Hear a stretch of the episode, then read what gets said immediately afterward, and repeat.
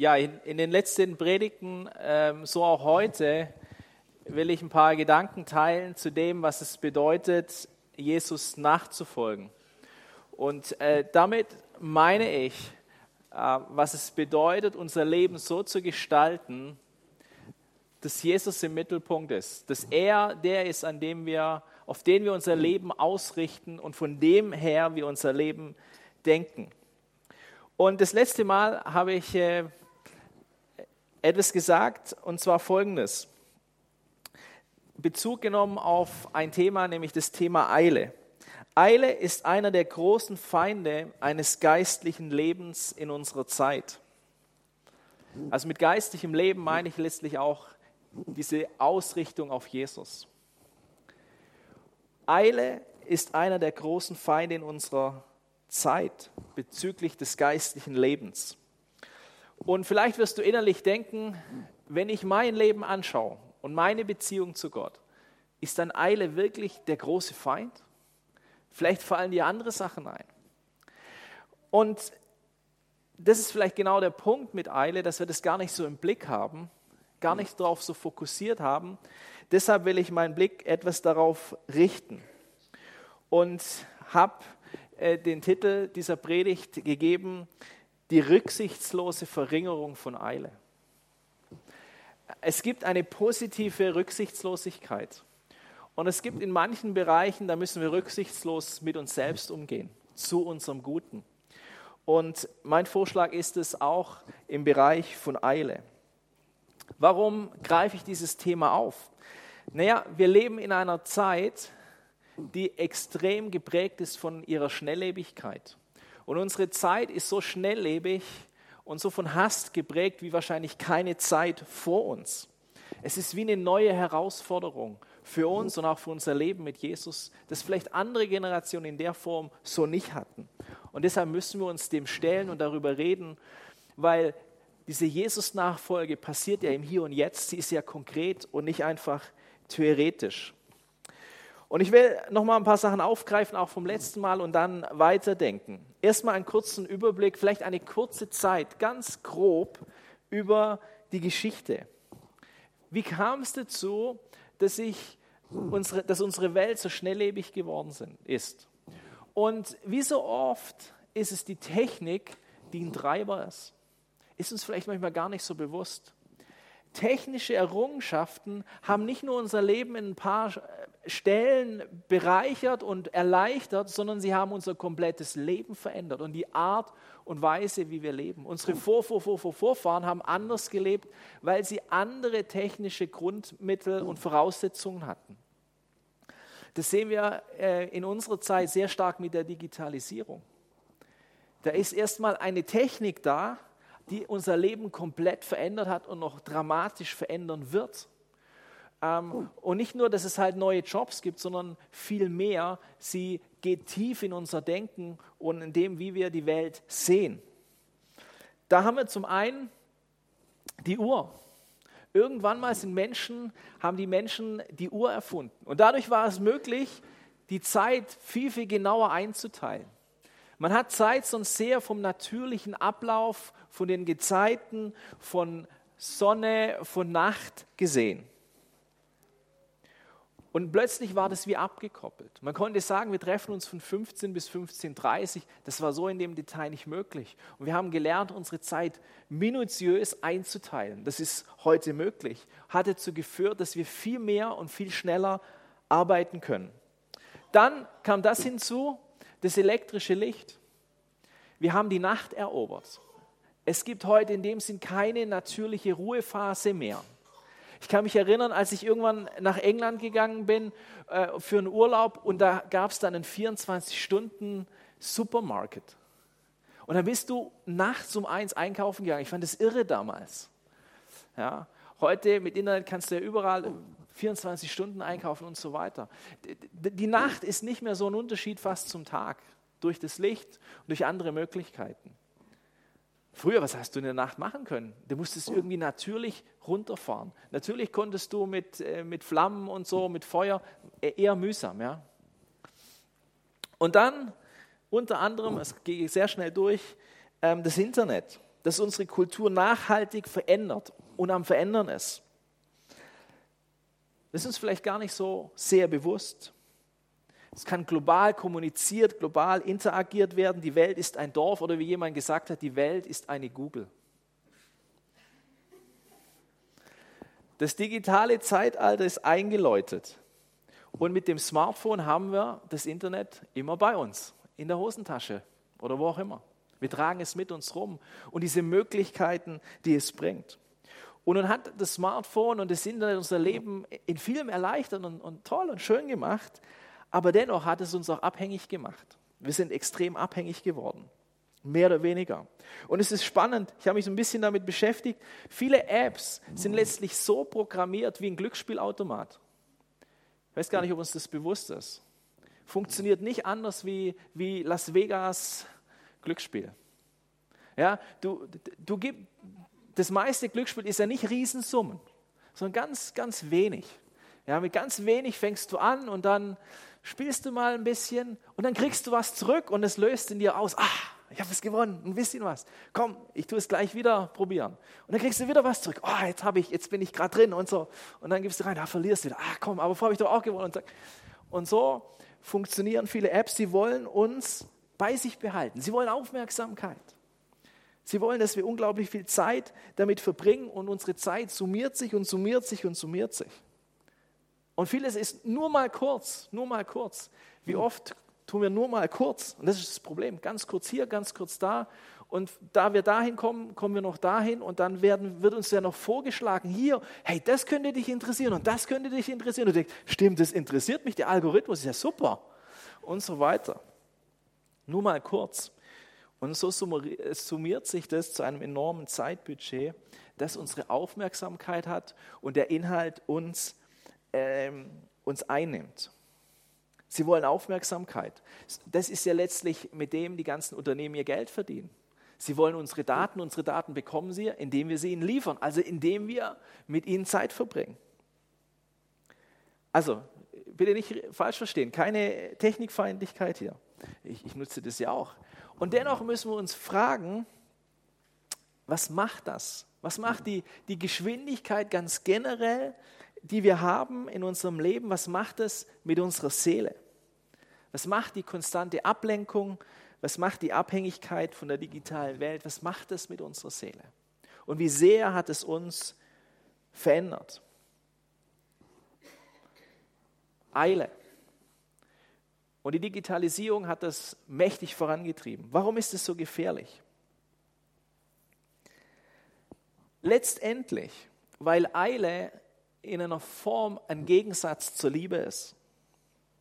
Unser Auftrag als Menschen, und das ist letztlich das Ziel jeder Jesus-Nachfolge, ist es zu lieben. Gott zu lieben, unseren Nächsten zu lieben und uns selbst. Geschäftigkeit und Eile können genau das verhindern. Das Problem, Problem in Anführungszeichen mit der Liebe ist, sie ist zeitintensiv. Du kannst nicht mal schnell kurz lieben da fühlst du dich nicht geliebt, oder? Wenn einer mal ganz kurz schnell, hurtig, ja, vorbei und so, schnell, schnell, schnell, im Stress. Liebe ist zeitintensiv, das merkt man, wenn man in Beziehungen ist, in Freundschaften, in der Familie, äh, Großfamilie, mit Kindern, wie auch immer. Das kostet Zeit. Eile und Liebe sind in irgendeiner, in der letztlich in, in einer Form auch unvereinbar. Weil letztlich, ich habe es glaube ich auch letztes Mal schon gesagt, weil viele, wenn ich zurückblicke, viele auch der, der schlimmen Momente in meinem Leben, wo ich eklig war, sei es als Ehemann, als Vater, als Sohn, als Pfarrer, als Mensch ganz allgemein, hatte ich dann, wenn ich im Stress war, wenn ich unter Strom gestanden bin, oder? Da habe ich mir so eine To-Do-Liste gemacht, völlig unrealistisch. Und bin weit hinten dran. Die Vorbereitung von Gottesdienst hinten dran, im Verzug, eh schon spät und dann noch eine Sitzung, von der ich eh denke, ist die wirklich so wichtig? Und dann kommt noch der eine Anruf. Dann kommt noch jemand, dann noch jemand vorbei. Das ist der Moment, wo ich denke, ach, ist das schön. Oder? Schön, dass du noch kommst. Schön, dass du dich jetzt gerade meldest. Ist das nicht cool? Ich habe ich hab ein Ohr für dein Anliegen und so. Ja? Das sind die Momente, wo, es, wo, wo wie so eine innere Balance aus den Fugen gerät und die Spannung sich entleert unterschiedlich, je nach Situation, mit Ärger, Zynismus, ein bisschen Wut, schnippische Bemerkungen und so weiter. Das fängt ja klein an. Viele auch Streits sind darauf zurückzuführen. Wenn wir in Eile sind, wenn wir innerlich gestresst sind, dann wird es schwer zu lieben. Es gibt eine Aussage über Gott, und die passt hier sehr gut rein und die ist sehr spannend. Steht in den Psalmen, Liedern, gnädig und barmherzig ist der Herr, langsam zum Zorn und groß an Gnade. Erstmal scheint es äh, so ein bisschen überraschend zu sein und wie widersprüchlich. Also hier ist von, von der Barmherzigkeit von Gott die Rede, von seiner Sanftheit, von, seiner, von seinem Wohlwollen. Ja, wie wohlwollend er ist uns Menschen gegenüber. Dass das wie so sein inneres Merkmal ist und dann heißt es gleich, er ist zornig. Aber das Spannende ist, er ist langsam zum Zorn. Und er ist deshalb langsam zum Zorn, weil er liebt und weil er im Herzen barmherzig ist. Wenn wir innerlich gestresst sind, in Eile sind, dann sind wir schnell zum Zorn, schnell zum Zynismus. Aber wenn wir lieben, sind wir langsam zum Zorn. Liebe kennt ja auch Zorn, kennt auch Wut. Ist ja kein Widerspruch an sich. Es geht um dieses Langsame. Es hat etwas, es hängt mit dieser Barmherzigkeit zusammen. Es ist kein Widerspruch. Er ist barmherzig und zornig. Nein, weil er barmherzig ist, ist er langsam zum Zorn. Die Betonung hier und das wichtige Wort ist es langsam. Wenn Gott weniger lieben würde, also schauen wir uns das mal theoretisch an, dann würde er schneller kurzen Prozess machen. Aber Liebe hat eine Geschwindigkeit. Lasst es mal auf euch wirken. Liebe hat eine Geschwindigkeit. Liebe hat eine innere Geschwindigkeit, eine richtige Geschwindigkeit. Und deshalb, wenn wir lieben wollen, müssen wir in manchem unser Leben vereinfachen, verlangsamen und fokussieren. Es ist schwierig, mit einer gestressten Seele zu lieben. Und warum ist Liebe so äh, Eile so gefährlich? Weil sie uns daran hindert, präsent zu sein, gegenwärtig zu sein im Moment. Eile wird ja zum Teil auch dadurch produziert, weil wir wie eine innere Angst haben, was zu verpassen. Und deshalb sind wir dauernd auf dem Sprung, das noch, das noch, das noch. Und wir sind viel weniger da präsent. Und das, da hilft uns das Smartphone extrem, nicht präsent zu sein.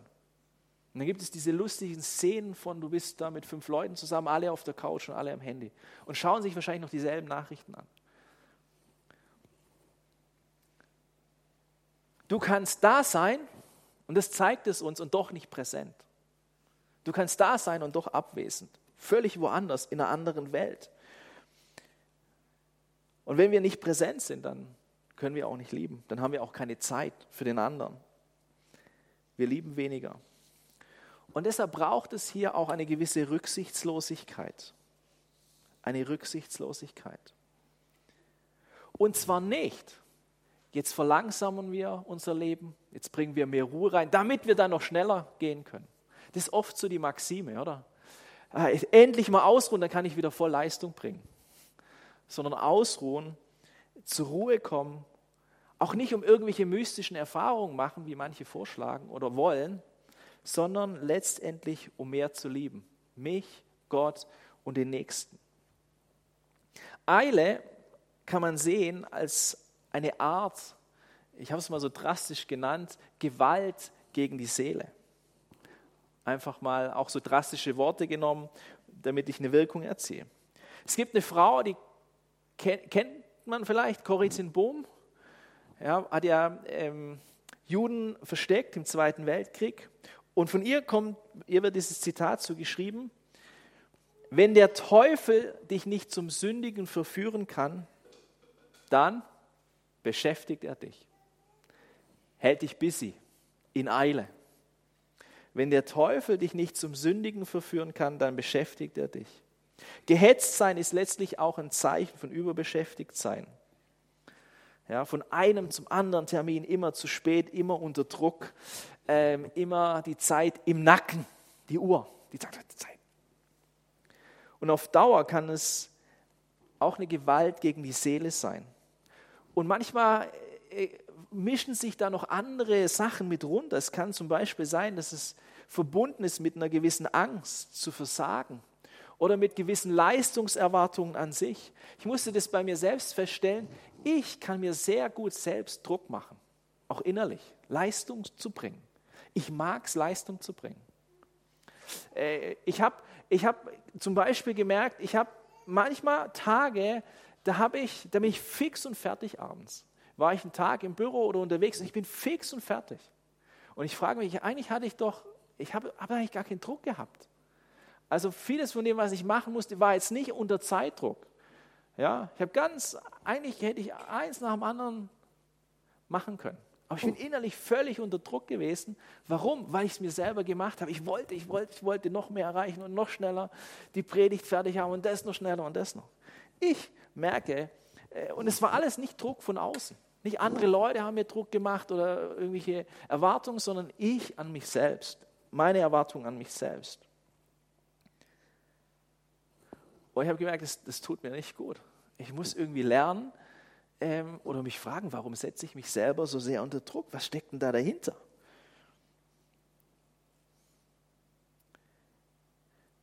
Eile tötet auch Beziehung, weil Liebe sich Zeit nimmt. Eile hat ja keine Zeit. Menschen, die in Eile sind, die, haben ja keine, die, die, die rauschen an dir vorbei. Eile tötet auch die Freude und die Dankbarkeit des Moments, wo wir das gar nicht mehr nur genießen können. Eile tötet Weisheit auch, weil Weisheit entsteht über Zeit. Sie hat einen gewissen Denk- und Handlungsprozess, den sie durchläuft, bis sie spruchreif ist. Eile tötet auch in einer gewissen Form Spiritualität, weil sie lebt davon, dass wir uns Zeit nehmen. Zeit nehmen, um Bibel zu lesen. Du kannst auch in Eile Bibel lesen, einfach durchraddern. Die fünf Minuten, die wir noch haben, Tag durch.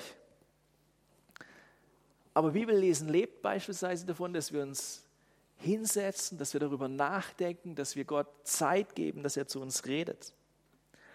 Eile tötet Großzügigkeit, Kreativität und so weiter. Wir müssen dem rücksichtslos begegnen, glaube ich. Eile kann auch ein Zeichen sein eines ungeordneten Herzens. Es ist oftmals eben nicht eine Folge von einem ungeordneten Zeitplan. Das kann es auch sein. Bei manchen ist es der Fall. Da muss man so ein bisschen so ein paar Zeitmanagement-Tools beibringen und dann gibt es ja auch gute Tools und so und dann kann man das lösen. Gute Organisation, Priorisierung und so weiter. Aber das meine ich nicht. Das eigentliche Problem liegt oftmals tiefer, nämlich, dass wir ein ungeordnetes Herz haben und nicht ein generell ungeordnetes Leben.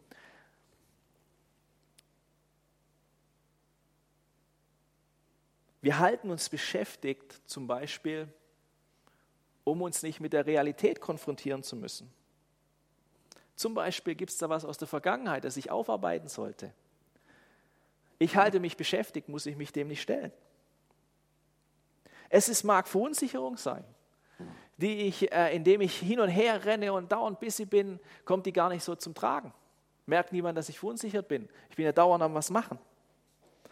Es kann ein schlechtes Selbstwertgefühl sein. Ich muss was leisten, ich muss was machen, ich muss noch mehr bringen. Es ist vielleicht eine Reaktion darauf, dass ich eingestehe, mein Leben ist eigentlich total langweilig. Deshalb ich muss es irgendwie aufpippen und pampen, deshalb irgendwas machen. Da merke ich gar nicht, wie langweilig es ist. Manchmal ist es auch ein Streben auf ein Ziel hin. Das kann auch sein. Ich arbeite hart und mache noch schneller, damit ich schneller die Beförderung bekomme. Zum Beispiel. Oder irgendein Ziel, das ich erreichen will. Und manchmal ist Eile aber auch, und vielleicht hast du das schon gedacht, als ich das gesagt habe, weit weniger dramatisch. Manchmal sind wir auch vielleicht ein Stück weit Opfer in Anführungszeichen der Lebenssituation. Es gibt stressige Phasen im Leben, oder? Zum Beispiel vor einer Prüfung oder so. War immer stressig. Oder hier vom, als Jungskileiter vorm Sola ist es immer stressig. Was haben wir versucht und gemacht, wie wir das besser organisieren können? Es ist immer stressig kurz vorher, oder? Es gibt Phasen, die sind besonders stressig und äh, das ist so. Jesus hat mal, so, hat mal so schön gesagt, was hat ein Mensch davon, wenn er die ganze Welt gewinnt, aber sein Leben verliert, Schaden nimmt an seiner Seele. Was nützt dir, wenn du all dem hinterherhechelst und hier und da und ein stressiges Leben führst, wenn du es verlierst? Und deshalb die Frage auch hier, wie sieht es aus mit deiner Seele? Hast du sie schon verloren oder bist du dabei, sie zu verlieren? Willst du sie zurück? Der Weg ist Rücksichtslosigkeit. Rücksichtslos. Rücksichtslos dem begegnen indem wir unser Leben in irgendeiner Form priorisieren, vereinfachen, verlangsamen. Indem wir immer wieder Momente reinbringen, wo wir zur Ruhe kommen. Ich habe gemerkt, ich für meinen Alltag brauche mehrmals am Tag Phasen, wo ich wie zur Ruhe kommen kann. Wo ich wie eine Zeit habe mit Gott, wo es nicht um Leistung geht. Wo ich einfach sein kann. Und das Problem ist manchmal, wenn wir irgendwie Zeit mit Gott denken, dann denken wir, wir müssen was leisten, Bibel lesen, irgendwo, da, da, da. Aber es fängt an, dass wir einfach sind, einfach da sind. Sag Gott, hier bin ich. Manchmal passiert was, manchmal passiert nichts. Aber das Schöne ist, ich darf einfach auch da sein. Und das entspannt. Und, und das hat mir geholfen, in letzter Zeit immer wieder diese Momente zu haben, die mich daran erinnern, hey, ich muss nichts leisten. Ich darf sein vor Gott. Und ich darf vor ihm zur Ruhe kommen und in ihm Ruhe finden. Jesus, du siehst unser Leben. Du kennst unsere Situation, in der wir drinstehen. Du kennst die Welt, in der wir leben, der wir uns nicht entziehen können. Und wir danken dir, dass wir in einer tollen Welt leben, in einem tollen Land, in tollen Möglichkeiten. Und ich bitte dich, dass du uns hilfst, Acht zu geben auf unsere Seele und dass wir nicht in manchen dieser Tyrannei der Geschwindigkeit mitmachen, sondern dass wir immer wieder auf unsere Seele acht haben können und Wege finden, zu lernen. Es geht nicht darum, was ich leiste, sondern es geht darum, dass ich bei dir bin. Hilf uns dabei. Amen.